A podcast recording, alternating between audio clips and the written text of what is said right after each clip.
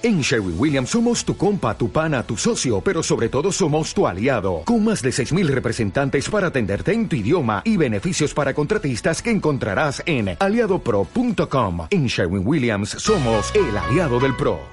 Entonces esa persona empieza a cantar y empieza a disfrutar y cuando tú ya empiezas, entras en el terreno del disfrute, ahí ya el miedo se va atenuando mucho y de esa forma el, alumno va venciéndolo de alguna forma casi sin darse cuenta, de una forma suave, que es como yo creo que tienen que ser estas, estas cosas, estos aprendizajes.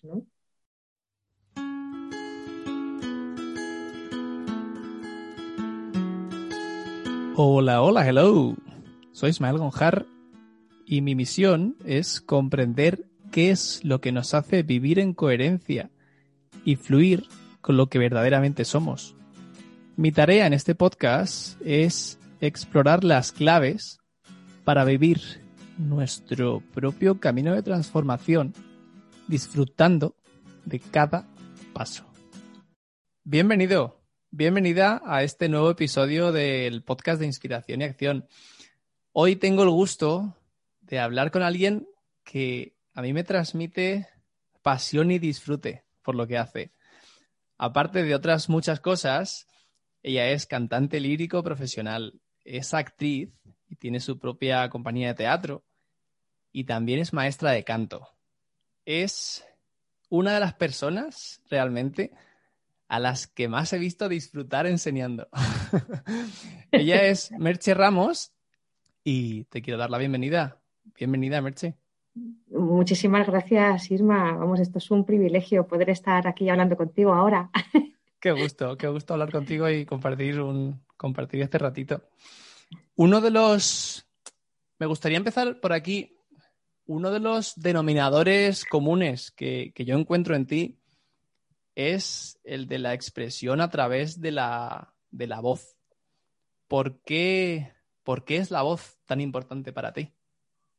la voz ha sido decisiva en mi vida desde pequeña, porque yo eh, cuando era muy pequeñita era extremadamente tímida e introvertida y me costaba muchísimo expresar, era como un bloqueo que tenía que me, impedía comunicarme y expresarme. Pero, oh, de repente un día, maravilla, me dio por cantar, por imitar las cosas que escuchaba en el coche cuando, cuando viajaba con mis padres. Y entonces descubrí que me era fácil, que sonaba más o menos como lo que escuchaba, sin hacer ningún esfuerzo. Y, no solo eso, sino que un poco más tarde descubrí que encima a la gente le gustaba escucharme. y, eso, y eso es una apertura muy importante porque me permitía expresar un montón de cosas que la vida cotidiana no podía. Y el canto me servía de vehículo. Y, luego además, pues eso, el, el, hecho de que la gente quisiera escucharme y yo contemplar lo que provocaban esas personas, era increíble porque se producía una comunicación muy especial. Conseguía verles desde muy pequeña. Y, eso, y eso para mí fue determinante. A partir de ese momento el canto se convirtió en mi vehículo de, expresión.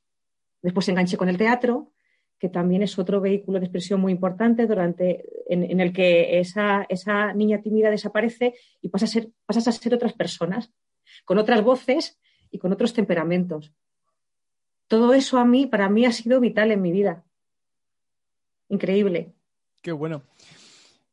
En algún momento te, he oído decir que el enseñar no es algo a lo que tú de algún modo aspirabas o que perseguías, sino que, el, sino que más bien el enseñar como que, como que vino a ti y como que no lo pudiste rechazar de algún modo. ¿Cómo fue? Cuéntame.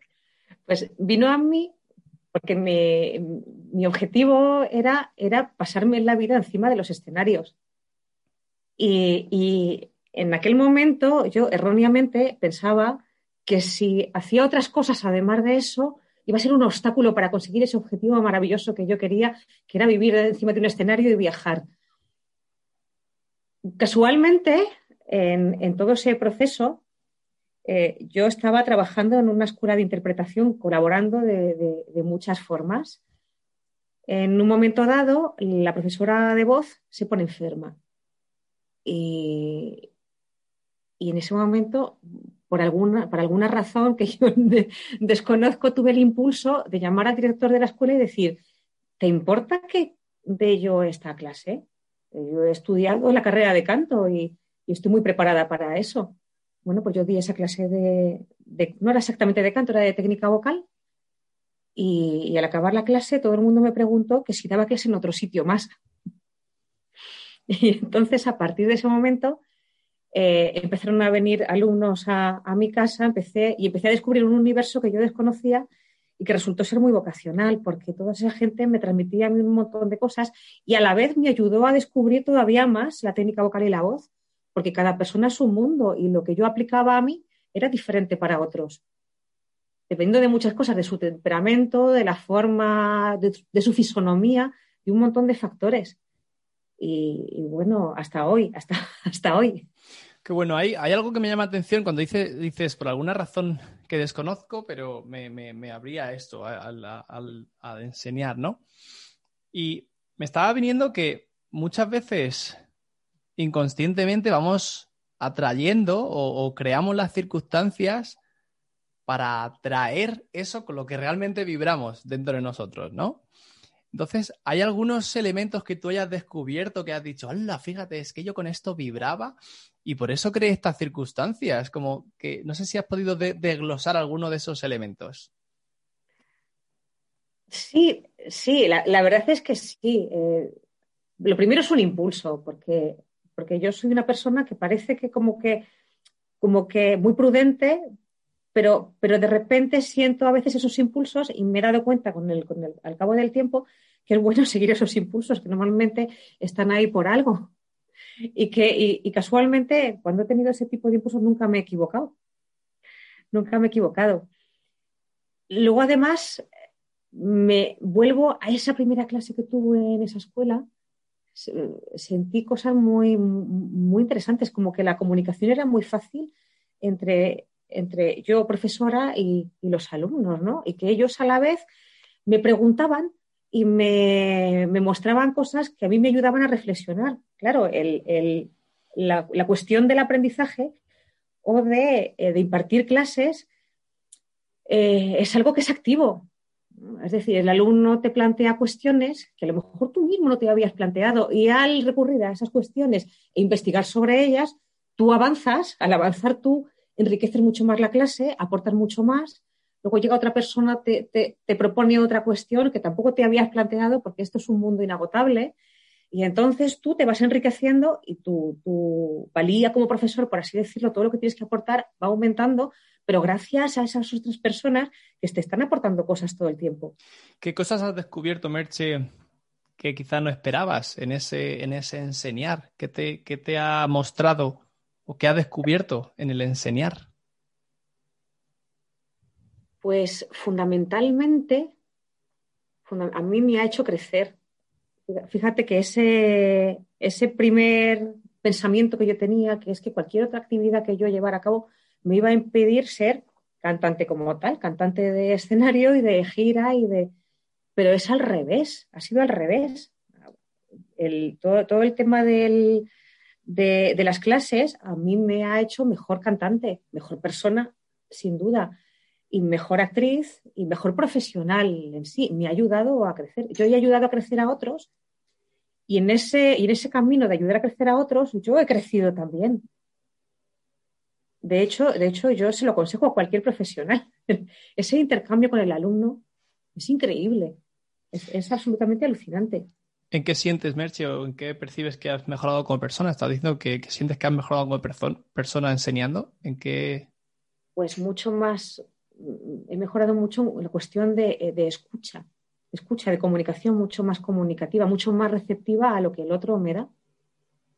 Eso, eso es lo fundamental, porque cuando tú hablamos de lo que pasaba, ¿no? que partimos de que, de que yo era una persona muy tímida y eso te encierra mucho. Todo esto, todo, toda, esta, toda esta actividad que yo he llevado a cabo, me ha hecho mucho más social, mucho más comunicativa, mucho más receptiva, mucho más, no sé cómo decirte, mucho más eh, mejor persona. Eh, a, a veces hay cosas que son complicadas, complicadas de... Poner en palabras, quizás. De, explicar, pero, pero claro, muchas veces llega un alumno y, prácticamente antes de que me, me cuestione, me plantee la cuestión, yo ya sé lo que le está pasando, simplemente viéndole, escuchándole, la intuición. Es una palabra que me está dando. Mm. Te vuelve alguien mucho más intuitivo. Realmente se debe a la experiencia, pero la intuición es muy importante eh, en todo eso. Al final, al principio mis clases eran mucho más mecánicas, mucho más mecánicas, como con mi técnica, con mi aprendizaje, con, mis conocimientos mucho más mecánicas, pero ha llegado un momento que he ido mucho más allá y son mucho más intuitivas y por lo tanto mucho más interesantes. Mucho más orgánicas y como más, más vivas al final, ¿no? Muchísimo, muchísimo más vivas. Y la otra persona lo agradece, lo recibe y me, y me, y me transfiere a algo similar también pero incluso en niños. Estaba conectando esto que decías del impulso antes, del impulso y la, y la intuición. Y te quería preguntar si ha habido, si ha habido algún momento, si hay algún momento, si recuerdas y te apetece compartir, en el que hayas reconocido señales que te dijeran, este no es tu camino. Eh, sí. sí, sí, las he reconocido porque eh, eh, he andado varios caminos, incluso varios caminos en uno, en determinadas épocas, y, sí hubo un momento en mi vida que tuve la opción de trabajar con una compañía mucho más conocida, con gente famosa, por así decirlo. Normalmente en nuestra compañía eh, todo es mucho más sencillo, porque yo llego, yo hago todo, yo llego, eh, monto escenario, me pongo el mono de trabajo, cargo, descargo, monto escenario, cuando termino de montar me maquillo, hago escalas para, calentar la voz y, sales al escenario. Lo haces tú todo, todo. A mí eso me gusta mucho, a mí me gusta hacerlo todo. Pero claro, en esa etapa eh, era lo, típico de llegar alguien, te maquilla, otro va detrás de ti con él para que el sonido vaya bien, si te está descosido llega alguien y se pone a coserte. Eh, bueno, como una diva, ¿no? Por así decirlo. Pero, pero no era una historia que yo había elegido, no, no era la historia que yo quería contar, no era el ambiente que yo quería tener, porque eh, nosotros tenemos una ventaja muy grande, es que tenemos un dramaturgo que escribe lo que queremos contar nosotros y, queremos, y comunicamos lo que queremos comunicar y no otra cosa. Y, y, eso era algo como muy frío, como muy vacío. Era, una historia que no, intentaba comunicar nada, era como una fachada solamente. Como algo. Y, yo creo que, la labor nuestra es la, de la, es la de aportar cosas. Y aquello yo creo que no aportaba nada. Solo que era muy, mucha fachada muy importante, muy, gente muy famosa, muchas cámaras, en lo del programa de televisión que vienen, que te da la mano, de alguien que te da la mano como si fueses la superestrella, pero no era ese el camino, claro que no y, en cuanto pude me desvié. ¿Hubo alguna, ¿Hubo alguna señal concreta o algún elemento concreto que, te hizo ver eso? Decir, vaya, aquí hay mucha fachada y esto no es, esto no es de verdad la historia que yo quiero contar. ¿O algún, no sé si algún momento o algún algo específico que, que sentiste y dijiste, wow, con claridad? Pues la, primero, eh, la relación entre los compañeros, que era algo como, como cada uno iba en su propia individualidad, cada uno iba, había poca, poca unión. Eso por un lado. Eh, los comentarios del público, que era una cosa que sí gustó en su momento, pero que tú veías que no, no había llegado, se fijaban en cosas que eran como muy superficiales, por ejemplo. Y tú lo que pretendes es emocionar de otra manera y, y hacer pensar y hacer reflexionar. Y aquello no llevaba a ese lado. Era todo como muy, muy calculado como muy superficial. La palabra es algo muy superficial, muy vacío, que se iba a quedar ahí. Eso es lo que me hizo ver. Pero la relación con los compañeros es que es muy importante. La, comunicación con el compañero, con el de al lado. Qué bueno. Es fundamental. ¿Cómo, ¿Cómo, lidias? Esto me parece muy interesante. ¿eh? ¿Cómo lidias tú, Merche, con la idea de que tienes una intención con lo que quieres comunicar y de pronto lo comunicas y el, público o la gente que lo escucha de ese mensaje recibe solo esa parte o una quizá una parte más superficial o solo una parte que es como wow, ahí no es, no es exactamente lo que yo quería transmitir. ¿Cómo lidias o cómo, cómo vives esto? Con una, con una cierta frustración.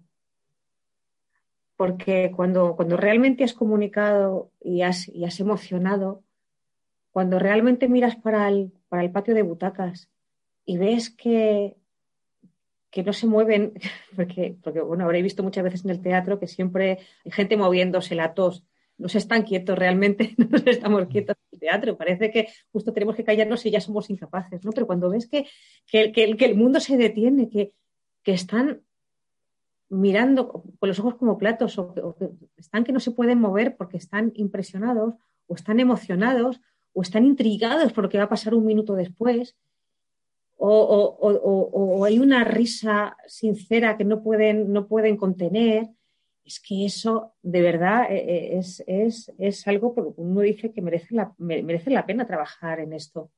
Que también ocurre en las clases. También hay veces que estás cantando con el alumno o el alumno está interpretando una pieza y le ves que, se está emocionando y que lo está disfrutando de una manera es, que, es, que es imposible que sea de otra manera. O sea, que vivirlo en otro contexto o en otro ámbito. Sí, como que el disfrute de la otra persona en este caso conectas con ese disfrute o con ese gozo de, la otra persona y dices, wow, y lo sientes en ti también, como que se retroalimenta, ¿no? Claro, claro, es que eso es una maravilla. Además es que, claro, antes hablaba de, bueno, la intuición, pero la intuición te llega también porque tú, tanto tú como el alumno que llega a asimilar una técnica, la técnica te hace que, lo que podría ser complicado es fácil. Es decir, cantar de repente o interpretar con la voz, por ejemplo, es sencillo, porque la técnica está asimilada y te puedes preocupar solamente de emocionar o de conmover o de transmitir. Entonces, claro, cuando llegas a ese nivel o cuando el alumno llega a ese nivel donde ya no cuesta hacer un agudo, sino que el agudo te emociona porque no tienes que pensar en hacerlo, solamente en sentirlo, eso es, eso es sublime. Eso no se parece a nada. Quería entrar, quería entrar a esta parte de la, de la técnica y la verdad es que la tenía, la tenía preparada para un poquito más adelante, pero ahora que la has sacado, pues vamos a, vamos a entrar a esto si, te parece. Sí. Y es que, mm, bueno, para poner un poquito, para poner un poquito de, para daros un poquito de contexto a, quienes, a quienes estáis escuchando, yo recibo clases de canto con Merche y en algún momento también hemos hecho y a veces hacemos algo de, de técnica vocal. Y para mí, desde que, desde que empecé con ella, he descubierto y estoy descubriendo, facetas y partes de mi voz que, no, hubiera nunca imaginado que estaban ahí, como nuevas texturas, nuevos colores, nuevos espacios. Y, y me di cuenta que está siendo todo un camino de autodescubrimiento a través de la voz. De hecho, esta mañana lo, pensaba, que el hacer las entrevistas en formato podcast, donde no hay un vídeo, donde no hay una imagen, sino que es la voz el, elemento principal, es algo, me di cuenta que eso es algo que me sigue, me ayuda a seguir descubriendo eso tan, tan mágico que tiene la voz y que sin duda como que me sigue inspirando a ese camino de autodescubrimiento a través de la voz. Así que bueno, ahí tú, Merche, tienes, ahí tienes mucho, tienes mucho que ver. Entonces, dicho esto, eh, a la parte que quería ir de la, de la técnica, es que en tus clases, a la hora de enseñar, a veces utilizas como imágenes para, para colocar la voz, lo que llamamos colocar la voz en distintos lugares y conseguir pues así distintas texturas o distintos sonidos.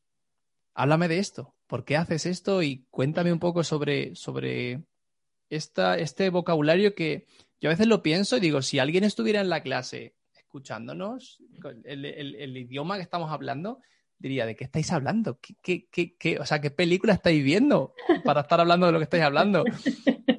Entonces, habla, háblame un poco de esto. Sí, yo lo pienso muchas veces. Muchas veces lo digo a algún alumno. Dice, si tu padre te estuviera escuchando, diría, ¿esta clase te qué era exactamente? porque sería muy difícil que lo, que, lo, que lo identificara como una clase de canto. ¿Y por qué digo esto? Porque siempre cuando hablamos de técnica parece que estamos hablando de algo como muy mecánico, muy, muy ceñido, muy estrecho y la técnica del canto no ocurre esto. Por lo menos tal y como yo la entiendo, ¿no? Fijaos una cosa, el, cuando escuchamos un violín o escuchamos un violonchelo o un contrabajo, tienen un sonido muy determinado. Y, dentro de eso puedes hacer muchas cosas, pero es un sonido muy determinado. Es o flojito o más ancho o muchísimo más ancho en el caso del contrabajo. Pero es que la voz humana puede tener todos esos sonidos en uno.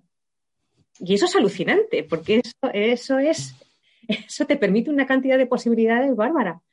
Entonces, ¿qué ocurre? Que nosotros tenemos toda la zona del paladar, es decir, la boca es una parte hueca en la que, en la que podemos conseguir diferentes sonidos. Entonces, si te van más detrás, en el velo del paladar, es justo encima de las orejas, consigues sonidos graves. Si te van más delante, consigues sonidos más agudos. Pero a veces conseguir llegar la voz, llevar la voz a esos sitios es complejo. Y yo me ayudo mucho, me parece muy útil. Yo tenía un maestro buenísimo, don José Oveja Simón, maravilloso maestro, que utilizaba unas imágenes determinadas y yo he trabajado con otros maestros y maestras, pero eso, eso era algo que lo tenía solamente él. Y me lo transmitió muy bien, era un excelente maestro. Eso se me quedó muy grabado porque a mí siempre me ayudó muchísimo. Y luego eso me ha dado vida, me ha dado opción a construir mis propias imágenes. Porque él tenía dos o tres, pero claro, yo decía, pues se pueden construir mil. Y entonces, como es complicado a veces enfocar la voz o llevarla a un sitio determinado, el hecho de que tú pienses en unas imágenes ayuda. Por ejemplo, yo hablo mucho de que la voz tiene que salir por la frente o por el entrecejo. Y dices, bueno, ¿cómo voy a llevar la voz por el entrecejo? Esto parece una barbaridad. ¿Esto qué pasa? ¿Ciencia ficción o qué?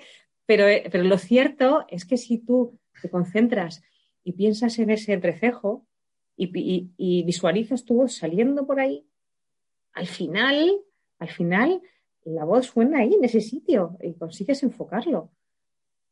Por ejemplo, y, hay veces que dices, bueno, ¿y, cómo, ¿y cómo hago? Pues no me puedo imaginar la voz saliendo por ahí. Digo, pues salta una valla.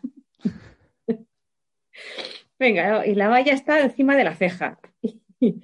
y a base de estas imágenes tú te concentras en eso y, parece magia, pero lo cierto es que ocurre que tú llegas a un punto que tú enfocas la voz ahí y es una facilidad tremenda a la hora de, a la hora de aprender, del aprendizaje. Aparte que lo hace mucho más divertido.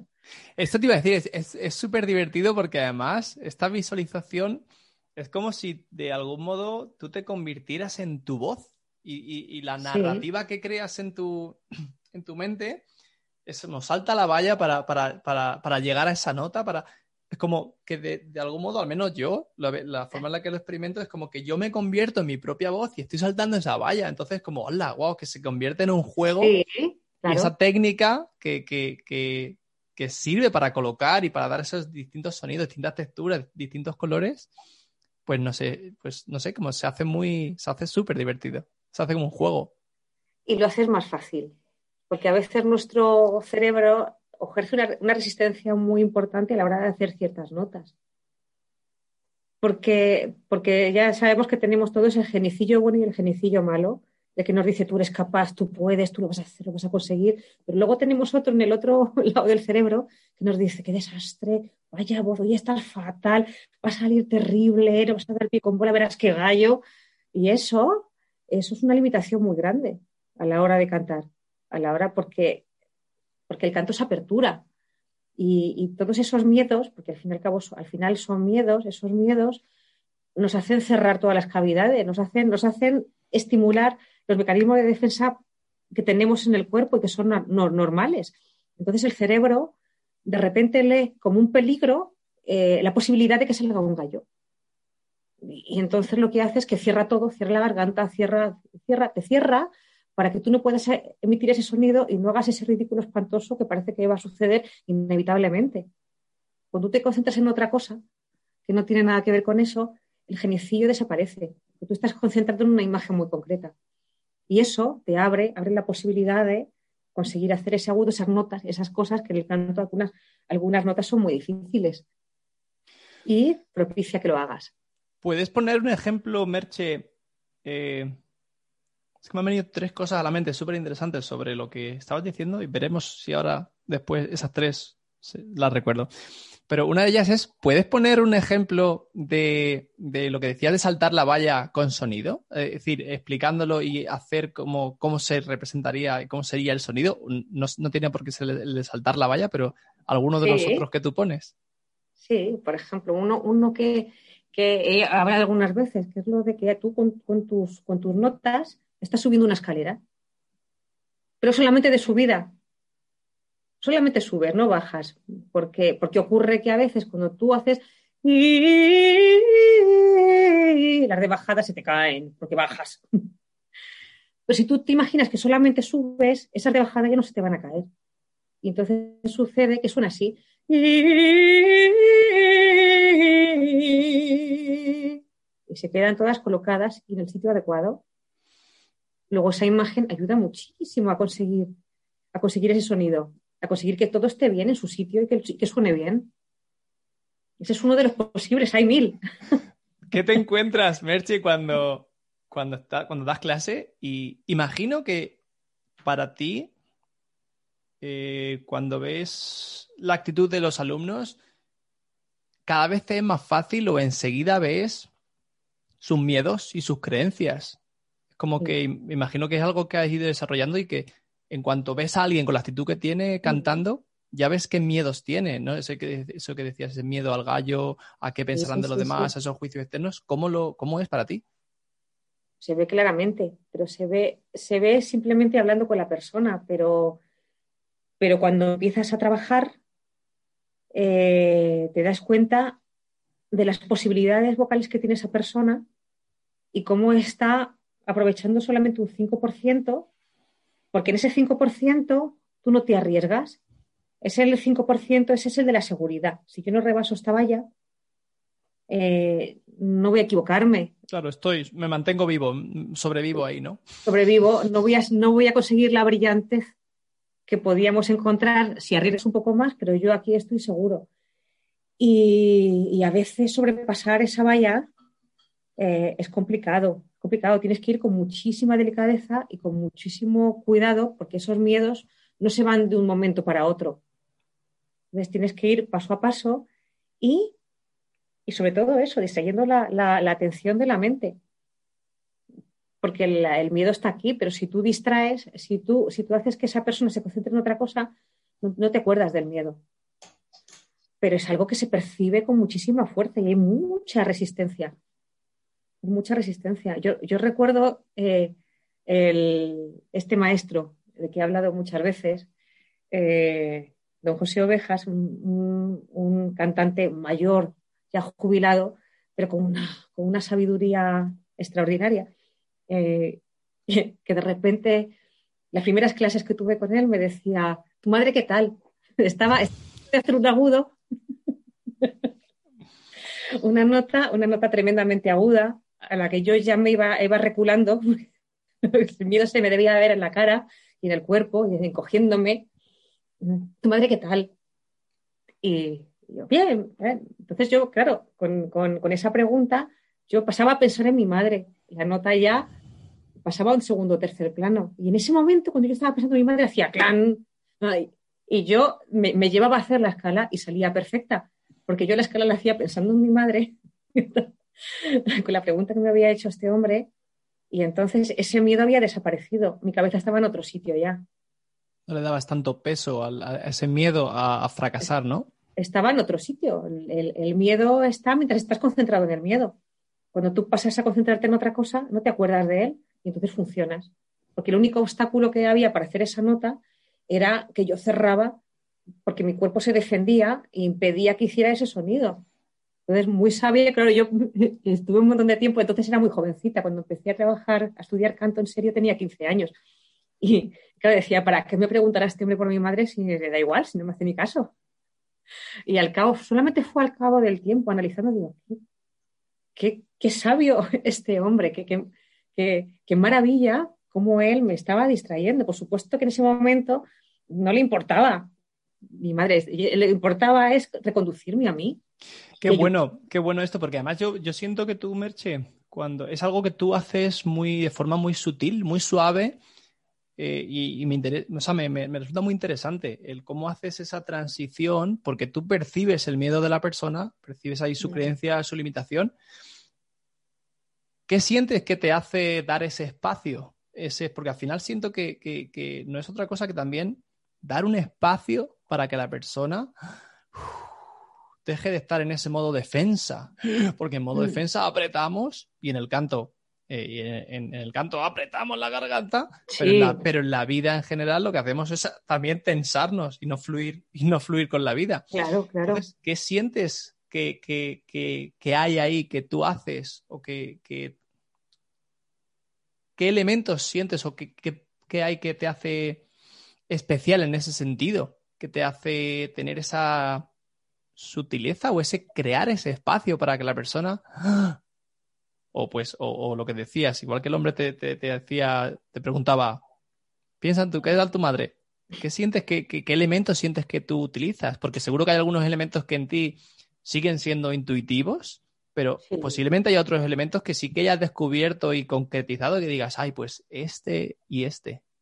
Mm, es verdad que uno, uno evoluciona. Ese método me, me, sirvió de referencia, el de mi maestro, pero luego yo he evolucionado hacia otro sitio. Es verdad que, es verdad que yo soy una persona muy tranquila.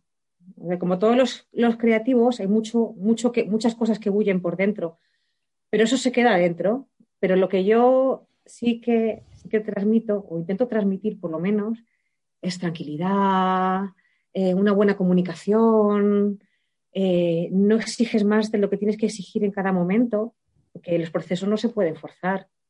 Entonces te estás equivocando. Si tú fuerzas un proceso, lo que estás haciendo es acrecentar ese miedo. Entonces, que la comunicación sea muy fluida. Eh, además, claro, mi, mi, materia, digamos, es muy agradecida también, porque la música, yo utilizo cosas que son muy bellas, música muy bella. Como, como decimos muchas veces, la música más a las fieras. Pues claro, cuando empezamos a cantar, cuando, cuando enseguida el alumno empieza a disfrutar, yo lo, que, yo lo que intento siempre es que haya mucho disfrute, mucho disfrute, transmitir como disfruto yo, y a veces les canto, canto cosas y creo que transmito el, que yo estoy disfrutando cantando, eso que es especial. Entonces esa persona empieza a cantar y empieza a disfrutar. Y cuando tú ya empiezas, entras en el terreno del disfrute, ahí ya el miedo se va atenuando mucho, poco a poco. Y de esa forma el, alumno va venciéndolo de alguna forma casi sin darse cuenta, de una forma suave, que es como yo creo que tienen que ser estas, estas cosas, estos aprendizajes, ¿no? Totalmente.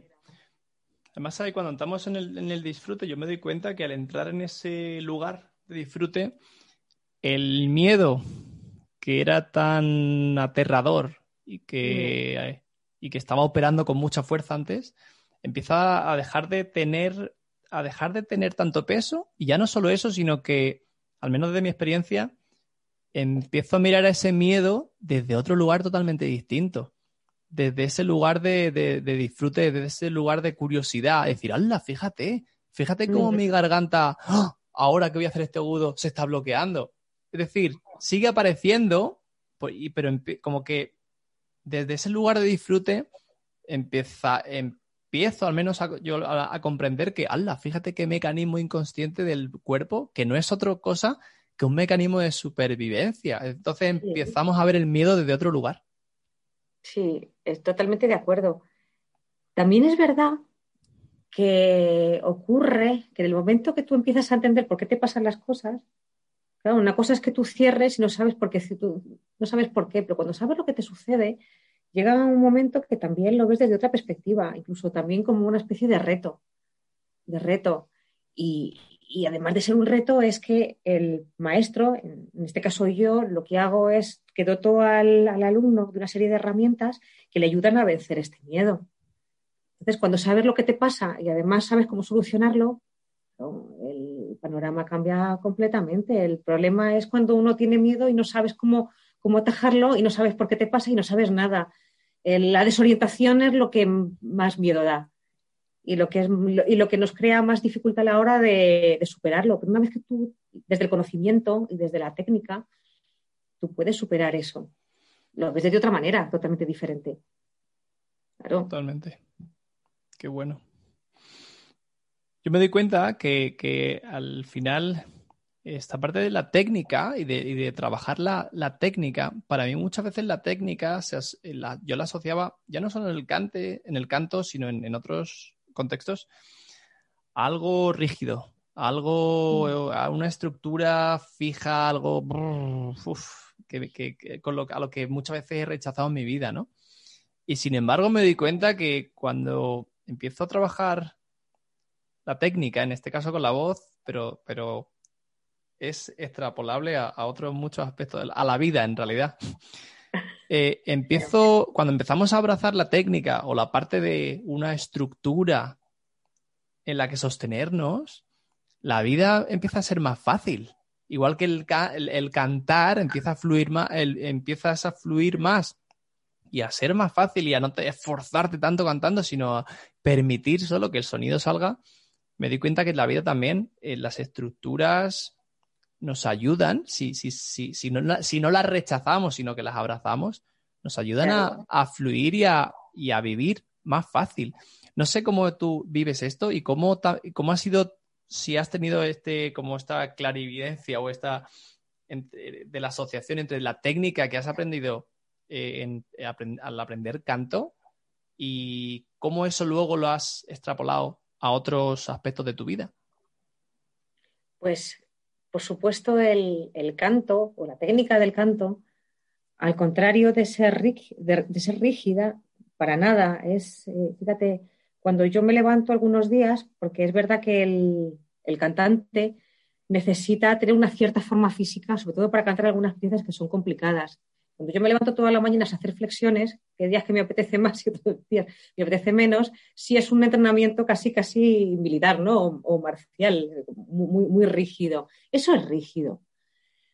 Pero, pero cuando tú dominas la técnica, en este caso la del canto, pero hablamos de cualquier otro, otra técnica o cualquier otra estructura de cualquier ámbito de la vida, cuando tú eso lo dominas, que no lo tienes que pensar y te puedes concentrar solamente en, en dominar una pieza, en, disfrutarla, en hacerla más bonita. Y estás a lo mejor dos horas cantando solamente una pieza y sintiéndola y, viendo cómo, cómo, coges ese trocito y lo haces más tenue o más grande o más, o más hacia adentro, más interiorizado. Eso casi, casi es como una meditación. Para, para, mí es casi, casi más que, más que meditar.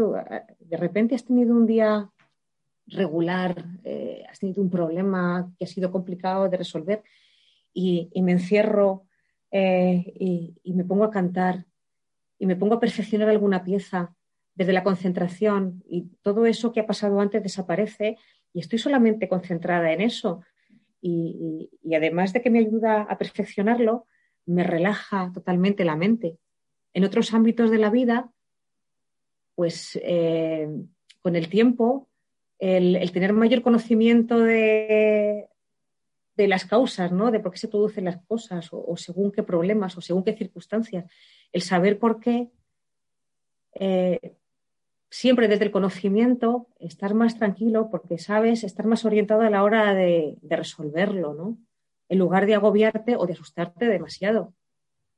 Entonces, el tomarse las cosas como referencia al canto y la concentración y el, y el solamente pensar en una cosa, extrapolable a la vida, por supuesto, ayuda muchísimo y en muchas circunstancias a mí sí que me ha ayudado.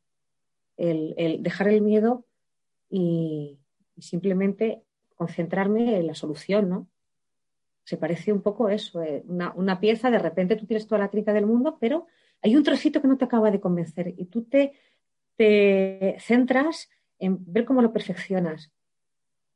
La mente se relaja muchísimo al final acabas resolviéndolo y acabas consiguiendo cosas muy interesantes o una evolución muy importante como cantante.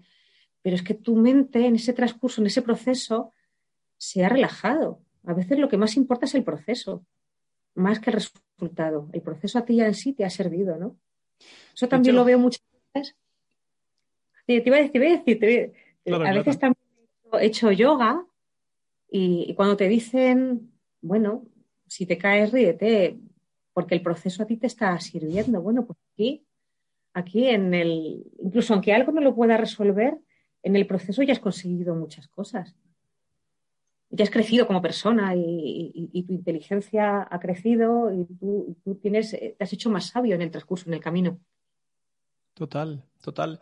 De hecho, me estaba viendo, cuando estabas diciendo lo del proceso y el y, enfocarnos en el proceso en lugar de, perdernos en la persecución del, resultado. Mm. Cuando has dicho esto de pararte a trabajar esa pequeña parte, ¿no? Y en la que, en la que te, te metes, te, te, zambulles ahí, es como, oh, wow, y empiezas a trabajarla.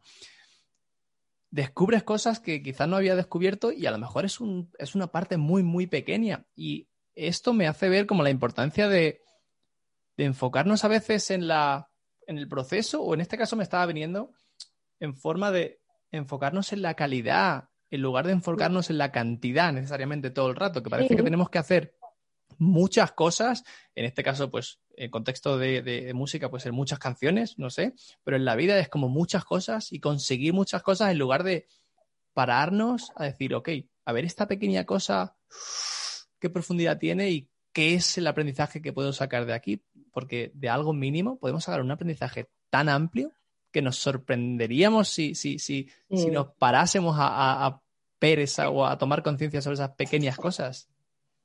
Mira, siempre es mucho más inteligente pararse en una pequeña parte y perfeccionarla y disfrutarla que abarcar demasiado, que al final tiene muchas cosas, pero nada, eh, nada consigue desarrollarlo a tope, por así decirlo.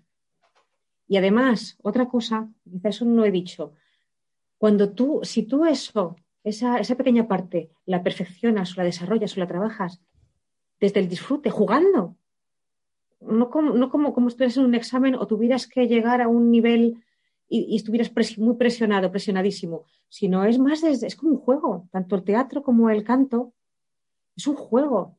De hecho, eso yo lo, he podido apreciar en muchos alumnos. De repente viene, viene alguien que te dice, no, pero yo no quiero nada, yo es porque me gusta y lo que quiero es divertirme haciéndolo. Bueno, pues te puedo asegurar que esa persona, a lo mejor, simple ponérselo, avanza mucho más rápido que otra persona que se ha marcado un objetivo muy concreto en un tiempo, en un plazo de tiempo corto y que está muy presionado porque ese resultado lo necesita de aquí para 15 días o de aquí para dos meses, esa misma presión le impide crecer. Eso es, eso es algo curioso. Justamente el que viene diciendo, bueno, pues es que yo es que porque me encanta, bueno, pues evoluciona muy rápido porque no tiene ninguna presión, tiene mucho menos miedo y no le importa el resultado. Con lo cual, esa persona lo que disfruta muchísimo es ese proceso. ¿Cómo, gestionas tú o cómo experimentas eso precisamente de lo que, está, de lo que me estás hablando de estos alumnos que vienen y dicen, wow, yo solo quiero hacerlo por disfrute y de pronto ves que evolucionan mucho más que alguien que tiene un objetivo de, no sé, de, saber, saber, cantar X canción o de sacar un disco y tener 10 canciones y saber, no sé, algo así. ¿Cómo tú en tu proceso eh, de aprendizaje ¿Cómo tú gestionas eso cuando tienes un objetivo y dices, vale, quiero ir hacia, ese objetivo? ¿Cómo haces ese equilibrio para no perderte en el objetivo ir disfrutando del camino? Bueno, eso es complejo. es verdad que eso, eso al principio no me ocurría para nada. Al principio estaba muy presionada. Es algo que se, que se consigue y lo entiendes y lo asimilas con el paso del tiempo o con el trabajo continuado llega un momento que según qué cosas ya no te merecen la pena. Y sobre todo que, sobre todo que al descubrir que cuando disfrutas consigues más, llega un momento en que eso tú lo asimilas como tal. Es verdad que, es verdad que con el tiempo también, con menos esfuerzo consigues más resultado, con lo cual te tienes que preocupar menos, porque todo está muy dentro, muy asimilado, muy, muy machacado ya de antes, y te puedes dedicar más a eso, pero ha sido todo un aprendizaje. Al principio estaba muy presionada. Yo, uno, de mis problemas, por así decirlo, siempre ha sido la autoexigencia. Un juez terrible que yo tenía aquí, que tenía que hacerlo todo perfecto ya, y si no era terrible, si no eh, iba a ser un desastre y esta, esta, bola infinita en la que nos metemos a veces, que como esto está mal y además esto y además y encima, fíjate. suena, familiar, suena familiar.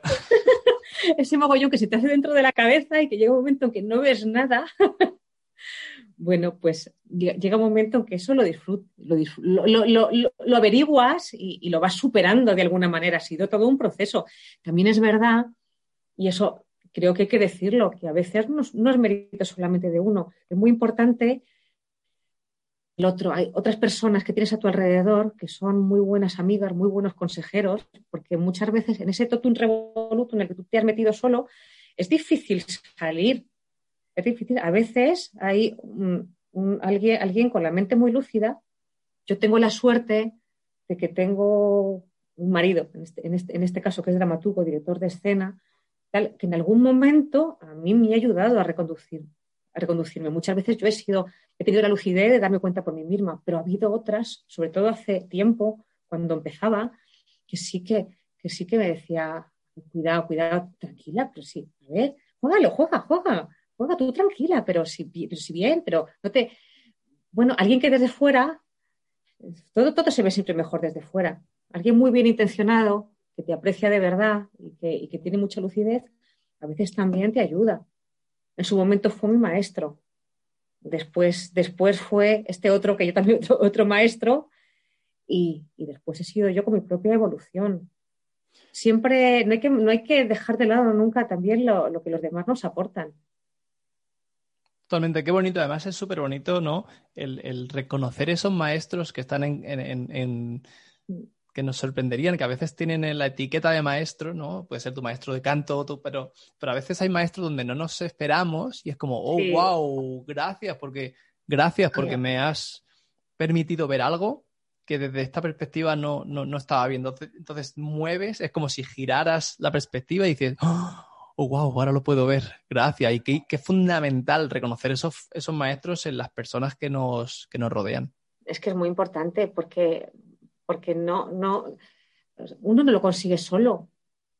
O sea, el, crecimiento personal casi nunca, o yo creo que nunca es, es mérito propio.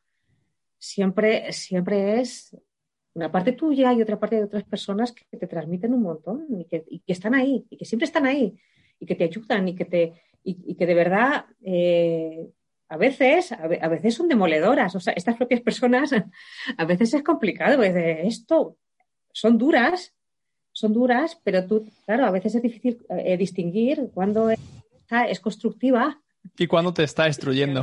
Ah, porque a veces te sientes, claro, eso es un proceso y un aprendizaje también. El aprender a dejar de sentirte atacado.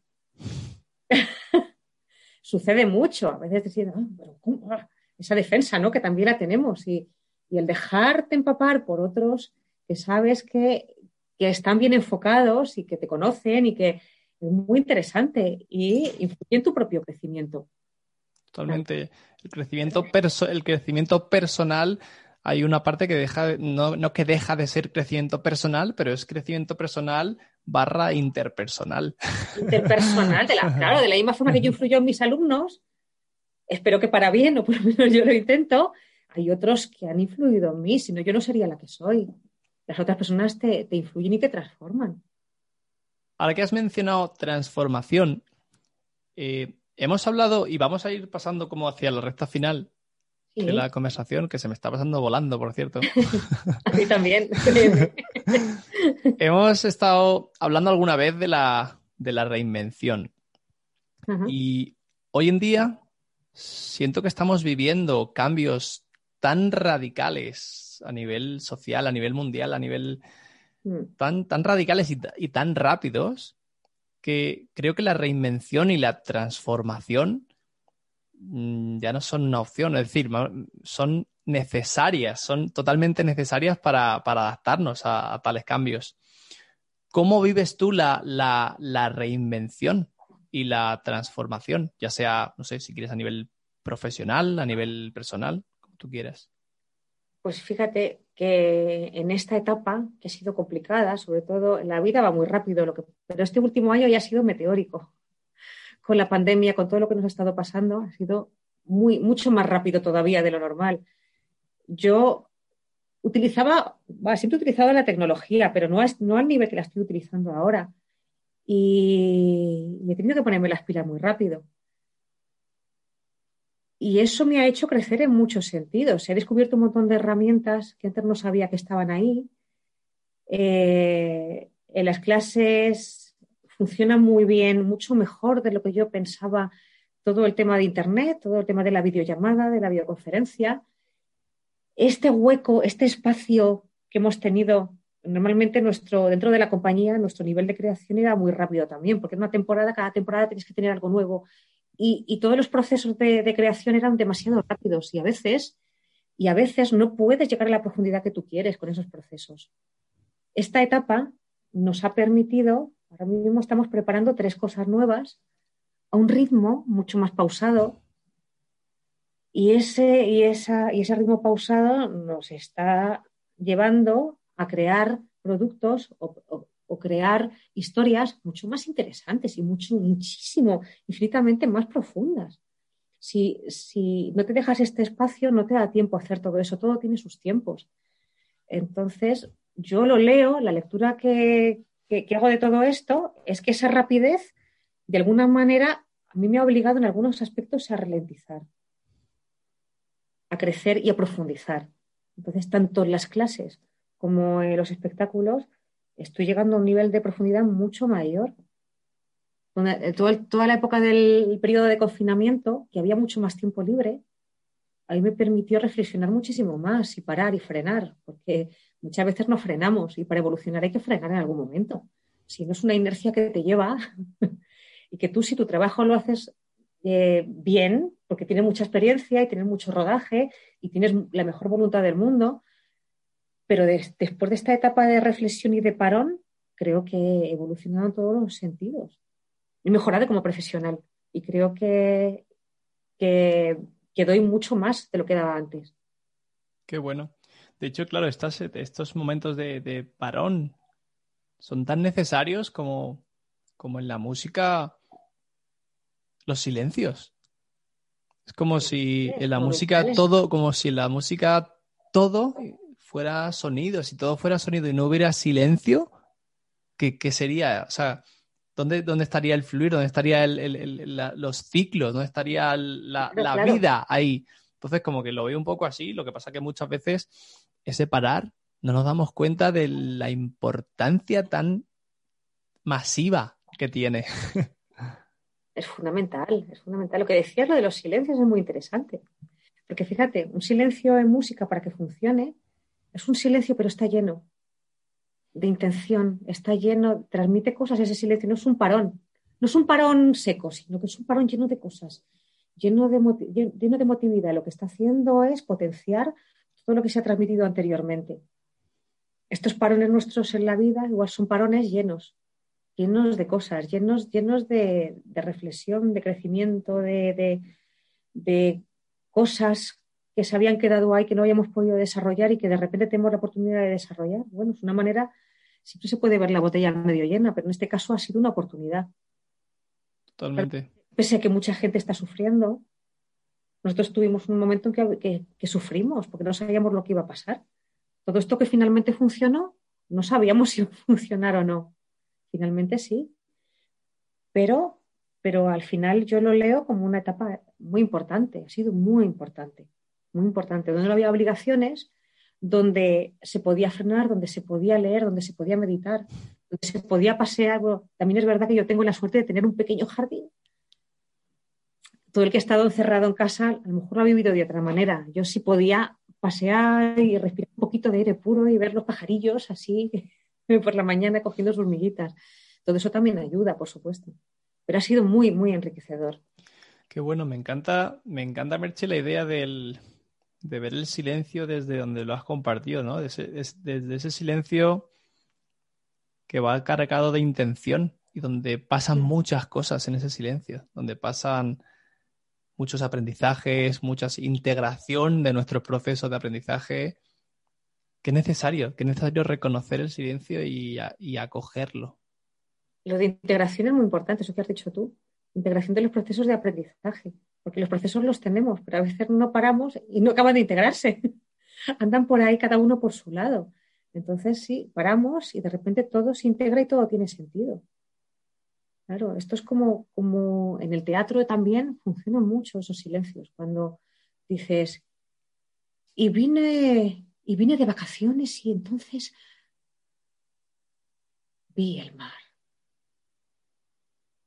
Ese, lo has llenado de cosas. Si, dices, vine de vacaciones y vi el mar. No, vine de vacaciones y entonces vi el mar. Bueno, eso es un poco lo que se siente en esos, en esos parones, lo que ocurre en música, lo que ocurre en la vida, y de repente ves, tienes, tienes lucidez, ves cosas que antes no habías visto porque no podías frenar. Y o te frena la vida o hay alguien que te dice, para, para y piensa. Total, totalmente. Necesario, qué necesario a veces que nos, lo que decíamos, volviendo antes a los maestros, qué importante a veces ah. encontrar a alguien que te diga, para. Y a veces en la vida la que a través de, pues ahora ha sido a través de una pandemia mundial que nos ha dicho para y a nivel humanidad nos ha dicho parad, parad y reflexionad, que tenéis mucho aprendizaje, pero estáis en una fase del aprendizaje donde si no integráis la seguís cagando como humanos. Parad un poco, parad. Al menos desde donde yo lo, desde donde yo lo percibo. Y qué bonito ver esto para, para decirnos a nosotros mismos y recordarnos que, hola, ahora puedo parar. Me ha parado la vida, pero esto me hace recordar que yo puedo parar y he de parar para conectar y vivir conectado a mi ritmo y al ritmo de la vida. Claro, eso fíjate, antes decías lo de los maestros, en este caso la, la maestra ha sido la vida pero este tipo de mensajes es lo que te dice un maestro de verdad. Yo a veces distingo entre profesor y maestro. Profesor es el que te, la técnica y ya. Pero, pero algunos maestros que yo he tenido, de hecho, eh, este maestro de canto, había una frase que tenía, él tenía un piano y tenía puestas las fotos de los alumnos y algunas frases, le había, eh, algunas dedicatorias, ¿no? Debajo de esas fotos. y una dedicatoria era es impresionante cómo alguien puede enseñar a través de sus ojos. Bueno, esto puede tener muchas lecturas, pero es un mensaje muy profundo. Es el que no solo te, enseña la técnica, es que te la transmite y la llena de sentido. Es que wow. a veces él, él, con unos ojos muy abiertos, decía, y entonces tú vas y haces y no hacía falta, o sea, un maestro no hace falta que te diga lo que tienes que hacerte. Y tú ya, vas y lo haces. Bueno, ese tipo de... Te llega, te llega de una forma que no es como, lo, veo como que no es que te llega la información en línea recta, sino que te arropa y te cae como una ducha de... Sí, sí, efectivamente. Efectivamente. Y además a ti, este, este, tipo de, este tipo de maestros, incluyendo la vida que hablábamos antes y del varón, te, te posibilita a ti te, llena de instrumentos para tú convertirte en otro maestro a su vez. Es curioso, porque a ti te pueden enseñar a enseñar una técnica para cantar una, o para hacer interpretación o para, o para saber matemáticas, pero que te enseñen a enseñar, enseñarte a transmitir, eso es otra cosa mucho más seria. Totalmente. Mucho más interesante. Y eso es lo que yo, la suerte que he tenido de tener estas personas. Me han enseñado a transmitir. Qué bueno, Merche. Vamos a ir acabando. Eh, tengo dos preguntas que te quiero hacer. Bueno, la primera es cómo, eh, antes de ir a la última pregunta, ¿cómo te podemos encontrar o cómo te puede encontrar alguien que te quiera buscar en Internet? ¿Cómo te encontramos en Internet o en redes? Pues eh, bueno, en, Facebook aparezco como Merche Ramos. En, en Facebook, dentro de muy poquito, va a aparecer una página web que está en, precisamente en ejecución, pero que le falta ya nada en esa, en esa página web que se llama El retablo en el espejo. Retablo en el espejo.com. Ok, vale, pues esto, esto no es en Facebook, ¿no? Es como la página web. es la página web. Ok. También estoy en portales como Mil Anuncios, como clases, tus clases particulares. Un anuncio que trabajan muy bien, y, pero vamos, es fácil. En el Facebook tú pones Merche Ramos y enseguida aparezco como, como cantante, cantante lírica. Y pongo, pongo una frase que a mí me gusta mucho, amo mi trabajo. Genial. Hay, muchas merches, pero que digan amo mi trabajo. No hay tantas, yo creo, ¿eh? Bueno, hay tantas, y menos. claro, yo lo que digo siempre, ¿para qué me voy a jubilar? ya me falta mucho, ¿no? Pero mm. me dices, eres autónomo, no te vas a poder jubilar. digo, pero si es que tampoco. A ver, tú te, tienes ganas de, jubilarse, de jubilarte cuando no te gusta lo que haces. Cuando te gusta lo que haces, Dices, pues si lo puedo seguir haciendo hasta que muera lo haré. Lo mejor que me puede pasar es que pueda seguir haciéndolo. Claro, sin duda ninguna. Qué bonito, qué bueno. Merche, la última, tengo la última pregunta y es que en tu proceso de crecimiento y de, y de transformación personal, ¿qué sientes que es o qué crees que es lo que te hace pasar de la inspiración a la acción? Cómo me gusta esa frase que, tienes en, que utilizas en tu blog. Es maravillosa, ¿eh? De la inspiración a la acción. De la creación, de la creatividad, de, de la reflexión. Yo diría que de esa reflexión llego al impulso y el impulso a la decisión de hacer. Eso es lo, eso es lo que yo te diría, ese impulso inequívoco que, sientes y que, ves que tienes que tenerlo y que, tomar esa acción sí que te impulsa a, ponerte a ello. Es eso, es primero, primero inspiración, lo que tú dices, inspiración, reflexión. La inspiración surge de la reflexión. Impulso y acción. Qué bueno. Además, el impulso, habíamos, habíamos empezado al principio de la conversación eh, hablando del impulso y de la, y de la intuición además es que es inspiración y cuando tú sientes que vas por el camino, es que lo, sientes, sientes que, tiene que ser ese impulso y que tienes que seguir ese camino. Es, que es algo que lo sientes. Qué bueno. ¿Hay algo, Merche, más que te gustaría compartir antes de acabar? Bueno, sí, que, que cantéis bien, cantéis regular, cantéis fatal, da igual, cantar.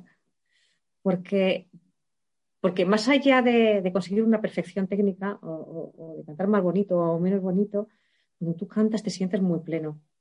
el canto, la voz, pero sobre todo el canto es apertura, es relajación, es, es reflexión y es meditación. Entonces, cuando cantas, sacas todo lo malo y te quedas solamente con lo bueno. Entonces, cantar mucho en la ducha, eh, yendo en el coche, el coche es una, es una burbuja genial donde no te escuchan y donde tú te sientes muy libre para emitir los sonidos que te vengan en gana. que cantéis todo el día. Que la, yo animo a todo el mundo a que cante todo el día. Más allá, ya, ya digo, de conseguir esa perfección, cantar por el placer de cantar. Y escuchar Qué bueno. Música. Qué bueno. Pues vamos a acabar con, con esa idea de escuchar música y de cantar por el placer de cantar sin perseguir objetivos, por el placer de cantar. Simplemente. Qué bien. Ha sido un placer, Merche. La verdad es que me ha, me ha encantado. Me ha encantado la conversación y ha sido súper enriquecedora. Por lo mismo digo, ha estado muy a gusto, se me ha hecho muy cortita y va a pasar, vamos, en, un momento. Parece que estamos aquí, ¿verdad? En el salón de casa tranquilamente con un. Bueno, yo tengo un chocolate por aquí que me había hecho. Yo tengo mi, yo tengo mi agüita. Qué bueno, pues muchísimas gracias, eh, Merche. Te mando un abracito muy fuerte. Lo mismo digo, ha sido un placer. Muchísimas gracias. Irma. Chao, chao. Gracias, chao. Y a ti que estás escuchando, solo un par de cositas antes de que te vayas. La primera es que si te ha gustado esta entrevista, pues compártela, compártela con alguien que creas que también le puede, que le puede gustar. Y la segunda es que si aún no te has suscrito, pues suscríbete en inspiracionacción.com para recibir contenido tan interesante como el de hoy. O te puedes suscribir también en Evox, en Spotify o en Apple Podcast. Por mí, esto es todo por hoy. Gracias por estar y por escuchar. Hasta la próxima.